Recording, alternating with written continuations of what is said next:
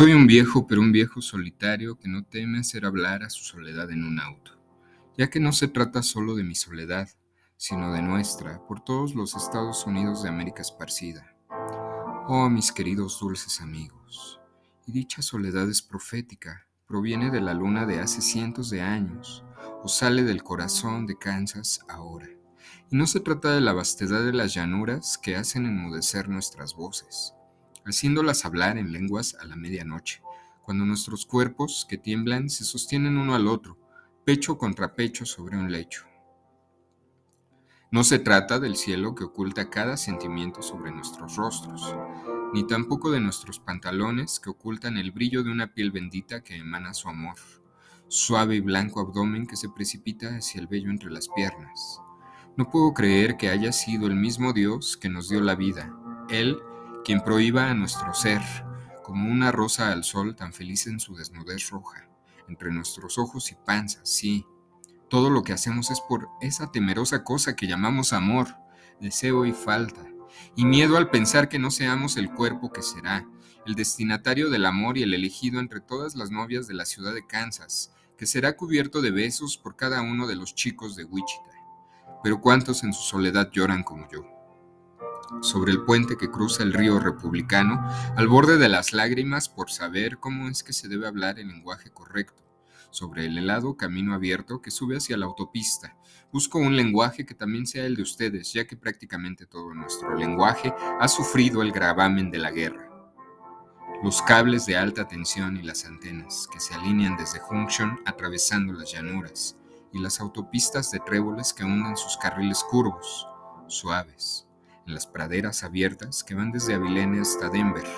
Se llenan con los viejos héroes del amor, hasta Wichita, donde la mente de McClure explotará con belleza animal, borracha, buscando sexo en un auto, estacionado en la niebla de neón de una calle hace ya 15 años. Llegando hasta Independence, donde aún vive el anciano que lanzó la bomba que esclavizará cada conciencia humana y convertirá el cuerpo del universo en un lugar de miedo.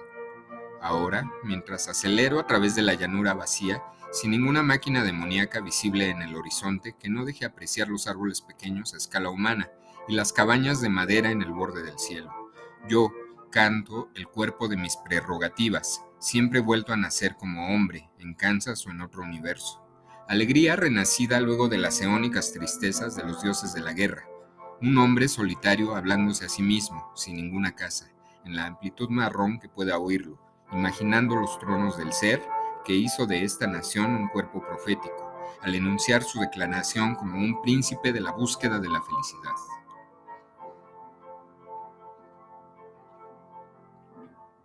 Convoco a todos los poderes de la imaginación, a mí, en este auto, para lograr la profecía, a todos los señores de los futuros reinos humanos por venir. Shambhu Bharti Baba desnudo cubierto de cenizas. Kaki Baba, el de la gran panza, el enloquecido con sus perros. De Joraba Baba, que al llorar y quejarse dice, oh, qué herida, qué herida. Sitaram Munkar Das Thakur, que nos ordena abandonar nuestros deseos. Satyananda, el que levanta sus pulgares con total tranquilidad. Kalipada Gu Roy, cuyo yoga se deja caer en el vacío. Shivananda, quien se lleva sus manos al pecho diciendo Om. Om. Sri Mata Krishnaji de Brindavan, quien nos conmina a tomar como gurú a William Blake, único padre invisible de las visiones inglesas. Sri Ramakrishna, maestro del éxtasis que al entrecerrar sus ojos solo llorará por su madre.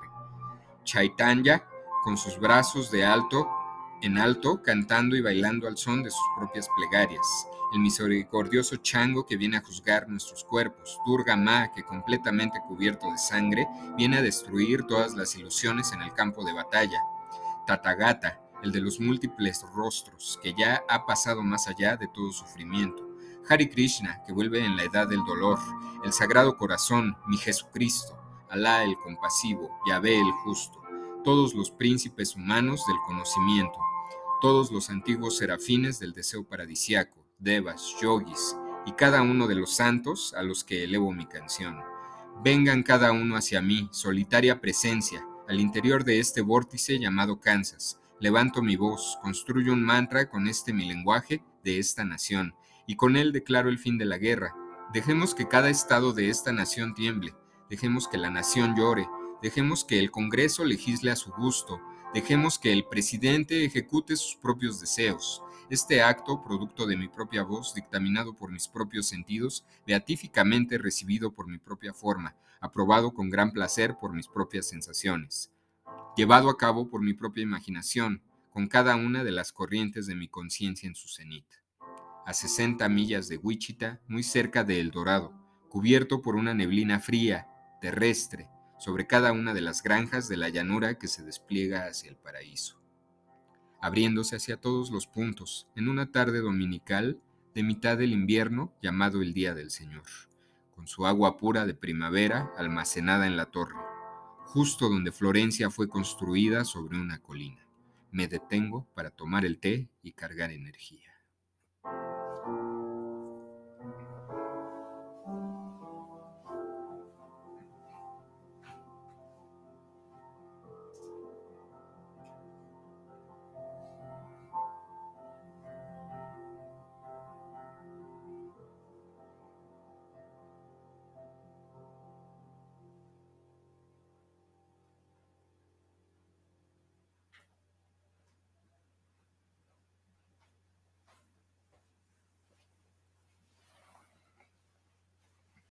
Bienvenidos a otro episodio de Arte y Psicología,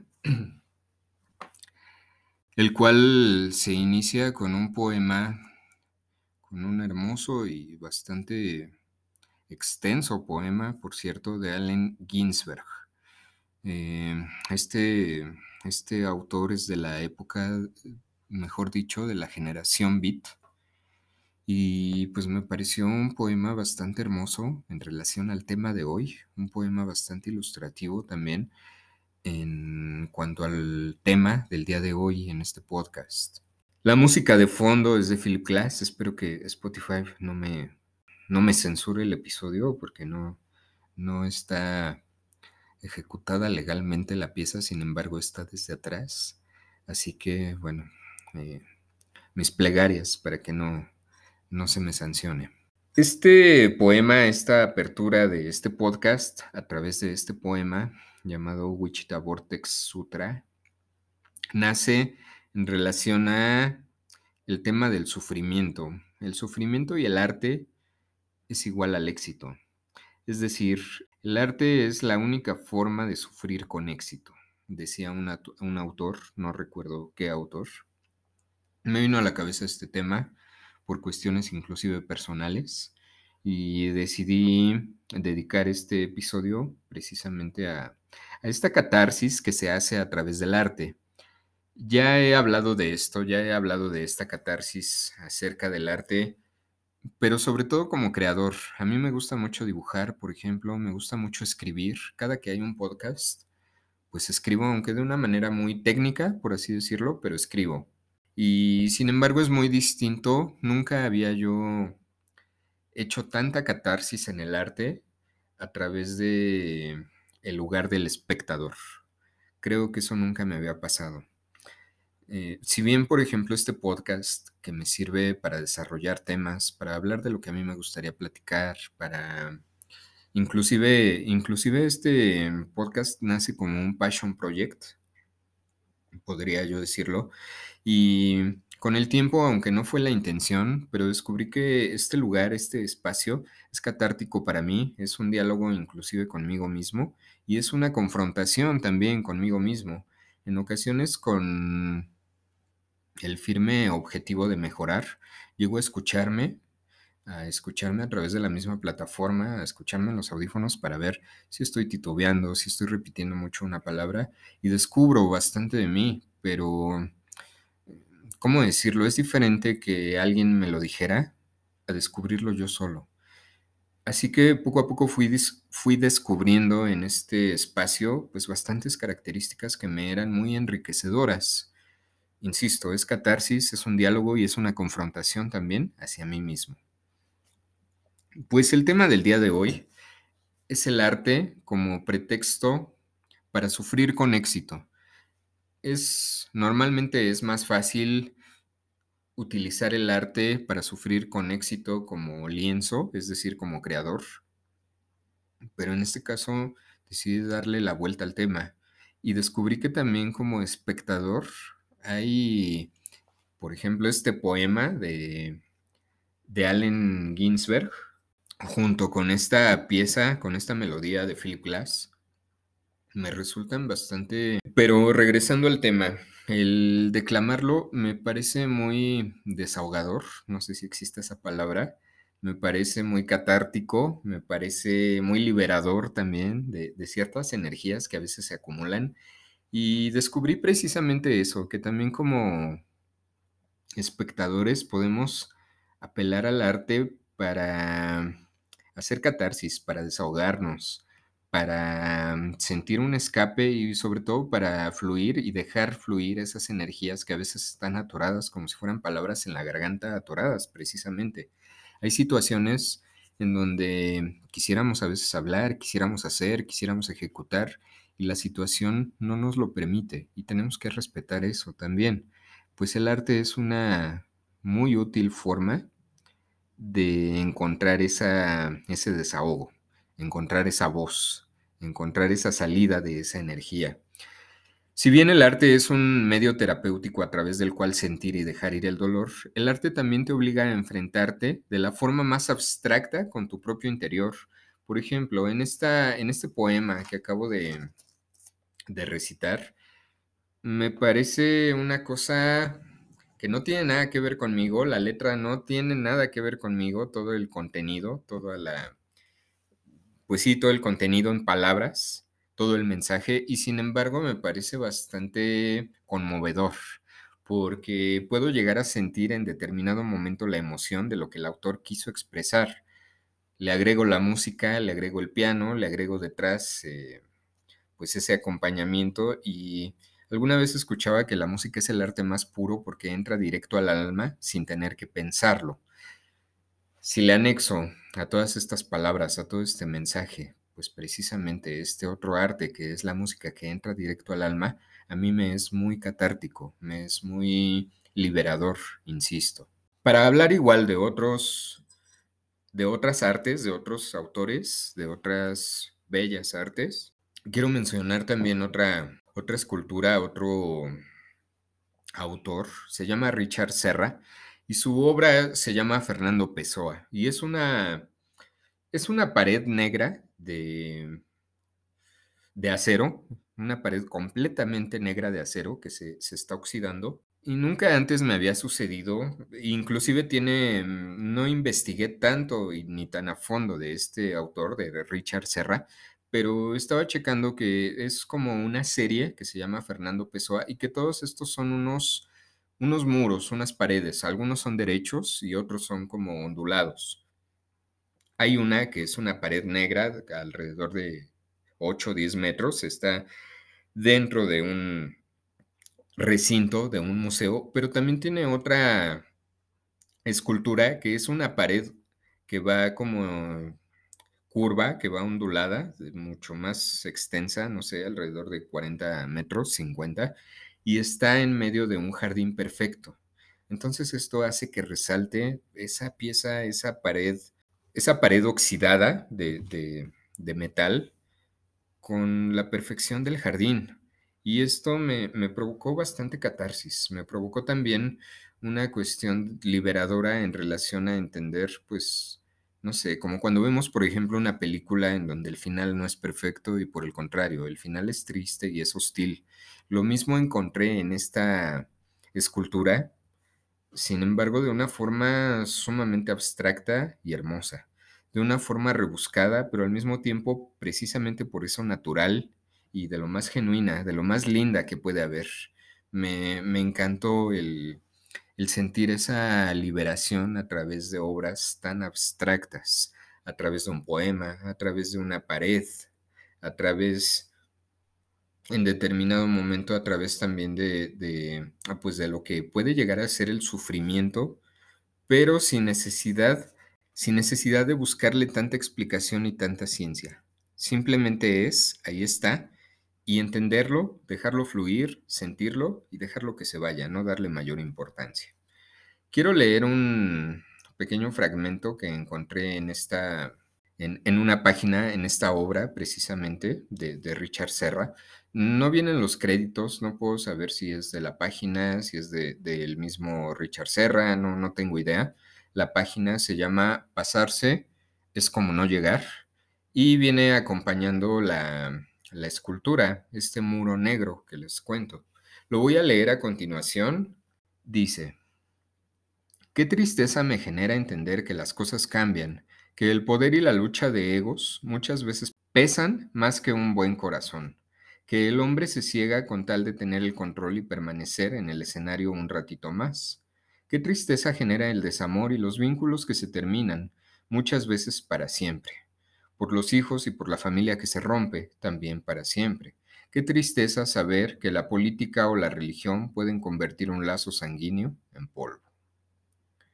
Qué tristeza ver a una persona mayor en la calle, acurrucado y con la cabeza escondida, extendiendo la palma de su mano con la esperanza de recibir una moneda que vale más que su dignidad, o ver a un chico metiendo la mano en la boca de un tacho de basura con la intriga de saber si va a poder encontrar algo para comer. Cuánta tristeza se ve en la periferia. Qué tristeza ver a un hombre y una mujer abrazados en el sillón, desolados por ver cómo intentan hacer ley la matanza de un niño por nacer, cuando ellos esperaban, hace años, el milagro de la fecundación. Qué tristeza, la de una madre que tuvo la desdicha de ser madre, pero que entiende que su hijo está fuera de los parámetros normales de la sociedad. ¿Será parecida a la tristeza de un hijo al perder a su madre? ¿O acaso habrá algo más triste que ver cómo la vida de un ser querido se va apagando? No entiendo por qué insisto en ponerles niveles a la tristeza, si por el simple hecho de sentirla uno ya se convierte en triste. Pero dicen los optimistas que haciendo frente a la tristeza es cuando más se crece, y dicen los que creen que hay un Dios que hace nuevas todas las cosas. Entonces que así sea, por vos, por mí y por todos los seres humanos que se sienten tristes en algún momento del día. Todo este texto me parece muy acorde, me parece muy agradable de leer acompañando esta imagen de Richard Serra, porque les repito, es una manera tan simple, tan minimalista, tan abstracta, pero al mismo tiempo tan natural de sentir el sufrimiento, de sentir la angustia a través de una obra, a través del arte. Y no es una cuestión, por ejemplo, de dibujar no sé, como, como Goya, a lo mejor, que dibujaba rostros desencajados, rostros que asustaban. No, esta es, una, esta es una cuestión mucho más abstracta. Eso es lo que me agradó tanto de esta, de esta propuesta de Richard Serra. Me, me gustó muchísimo. Me gustó bastante, bastante esta, entender el arte de esta forma y repito, entender aquella frase que no recuerdo de qué autor leí, de que el arte es la única manera de sufrir con éxito. Vaya que es interesante esto. Voy a leer aprovechando el tema del día de hoy y creo que tiene mucho que ver. La definición de sufrimiento de Gurdjieff Ouspensky. Creo que el sufrimiento tiende a ser a veces un tanto teatral, un tanto apocalíptico. No por eso deja de ser real, pero de alguna forma sí dejamos de ser nosotros y nos convertimos en el propio sufrimiento, lo mismo que la tristeza. Y si le damos fuerza, haciéndolo brotar de esta manera tan natural y dándole tanta importancia, lo vamos haciendo crecer. Ahora, esto que digo Detrás de esto que digo hay muchísima teoría, por favor. Si alguien está sufriendo, que no se ofenda, que no se sienta menospreciado por mi sentencia. Detrás de esto, repito, hay muchísima más teoría, no es nada más una, cuestión simplista de cuarto camino. Em, recuerden que en cuarto camino no se recuerda con la memoria, se recuerda con el entendimiento. Así que, por favor, no, si alguien me escucha y está sufriendo, no se ofenda. No es menospreciar a la gente que sufre, pero sí es motivarla a que no sufra a través de un cambio y de un esfuerzo propio, Nadie dijo que era fácil vivir, nadie dijo que era sencillo enfrentar la vida. De hecho, la vida está diseñada para sufrir, pero también está diseñada para desarrollarse y precisamente por eso superar el sufrimiento. Así que bueno, leo el siguiente fragmento. El sufrimiento. Uno es más capaz de recordarse a sí mismo cuando está tratando de separarse del sufrimiento. Saber esto no es agradable y es una de las principales causas de que este sistema no sea popular. Sin el recuerdo de sí, el sufrimiento es inútil, porque lo que buscamos no es sufrimiento, sino la transformación del sufrimiento. Tenemos una actitud errónea hacia el sufrimiento. Creemos que es inútil y no sabemos cómo usarlo en forma adecuada. Cuando las circunstancias son difíciles, uno se pone negativo, pero debe recordarse a sí mismo para transformar el sufrimiento. La máquina cree que las palabras disipan el sufrimiento, pero no hay palabras que puedan aliviar ciertos tipos de fricción. Solo la aceptación puede reducir al mínimo el sufrimiento intenso. El sufrimiento innecesario es producto de una mente perezosa. Es mucho más fácil sufrir sin necesidad que recordarse a sí mismo. Tenemos una vida real y para comprenderla debemos transformar el sufrimiento. Solo comprendemos verdaderamente lo que hemos sufrido. Date este consejo. El sufrimiento no fue creado para que me identifique con él, sino para que lo transforme. Buscar alivio al sufrimiento a través de los demás en lugar de uno mismo posterga el dominio de sí. Procura aliviar el sufrimiento, no de causarlo. Como creamos confusión o problemas imaginarios, tomamos en serio muchos sucesos que de ninguna manera justifican la preocupación. Shakespeare dijo, se burla de las cicatrices que nunca sintieron una herida. Si el hombre renuncia a su sufrimiento imaginario, ve que lo que persigue es hueco y que él no existe. Debe llenarse este vacío con el recuerdo de sí. El sufrimiento innecesario es la causa de gran parte de la desdicha. El temor y el resentimiento pueden hacer que dos minutos de sufrimiento se prolonguen varias horas. A menudo, entre tú y el recuerdo de sí está el sufrimiento innecesario debes adquirir el hábito de oponerte al miedo con el recuerdo de sí. La turbación que te invade porque no puedes recordarte a ti mismo es, por el contrario, material para el recuerdo de sí. Insisto que esta teoría no se, no se tome a la ligera porque pudiera haber varias frases aquí como señalatorias. Sobre todo pudiera haber varias frases que minimizan los problemas y no necesariamente es esto, aunque en caso sí aplica, pero no necesariamente es esto.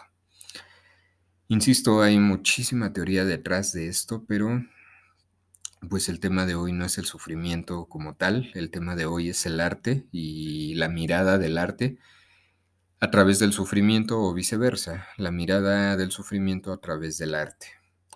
Muchas gracias. Em, repito, si hubo alguna, algún tartamudeo en la declamación del inicio, una disculpa, no soy declamador profesional, hice mi mejor esfuerzo, pero sé que hay errores y sé que hay mucho por mejorar. Y pues eh, redes sociales, Arte y Psicología, Facebook, Twitter, Instagram, eh, WhatsApp 771 35 65 300. Hablando de las citas psicológicas, precisamente de esta manera se utiliza el arte. Había hablado en algún episodio anterior acerca del arte, acerca de cómo el arte se utiliza como pretexto y como una herramienta para abrir la mente de las personas, para abrir la mente del paciente. Pues bueno, creo que aquí se dio un ejemplo bastante claro de cómo el arte puede ser una herramienta bastante útil en la psicología. Eh, WhatsApp 771 35 65 300. Muchas gracias por escucharme y hasta la próxima semana.